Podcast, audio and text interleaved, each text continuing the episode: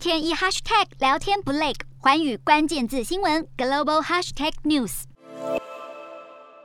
北京冬季奥运四号开幕，最后两名火炬手，其中一人是来自新疆的迪尼格尔·伊拉木江，而中国刻意选维吾尔族人担任火炬手，美国批评目的是为了分散外界对于少数民族遭迫害的关注。北京方面则矢口否认有关种族灭绝或侵犯人权的所有指控。并呼吁批评者别把北京冬奥泛政治化。另外，中国主席习近平冬奥期间与联合国秘书长古特瑞斯会面。根据联合国提供的会谈内容，古特瑞斯向习近平表示，希望北京当局允许联合国人权事务高级专员巴舍莱到中国进行可信的访问，包含停留新疆。但中国新华社发出的会谈新闻并没有提及人权议题，且中国至今拒绝巴舍莱赴新疆访问。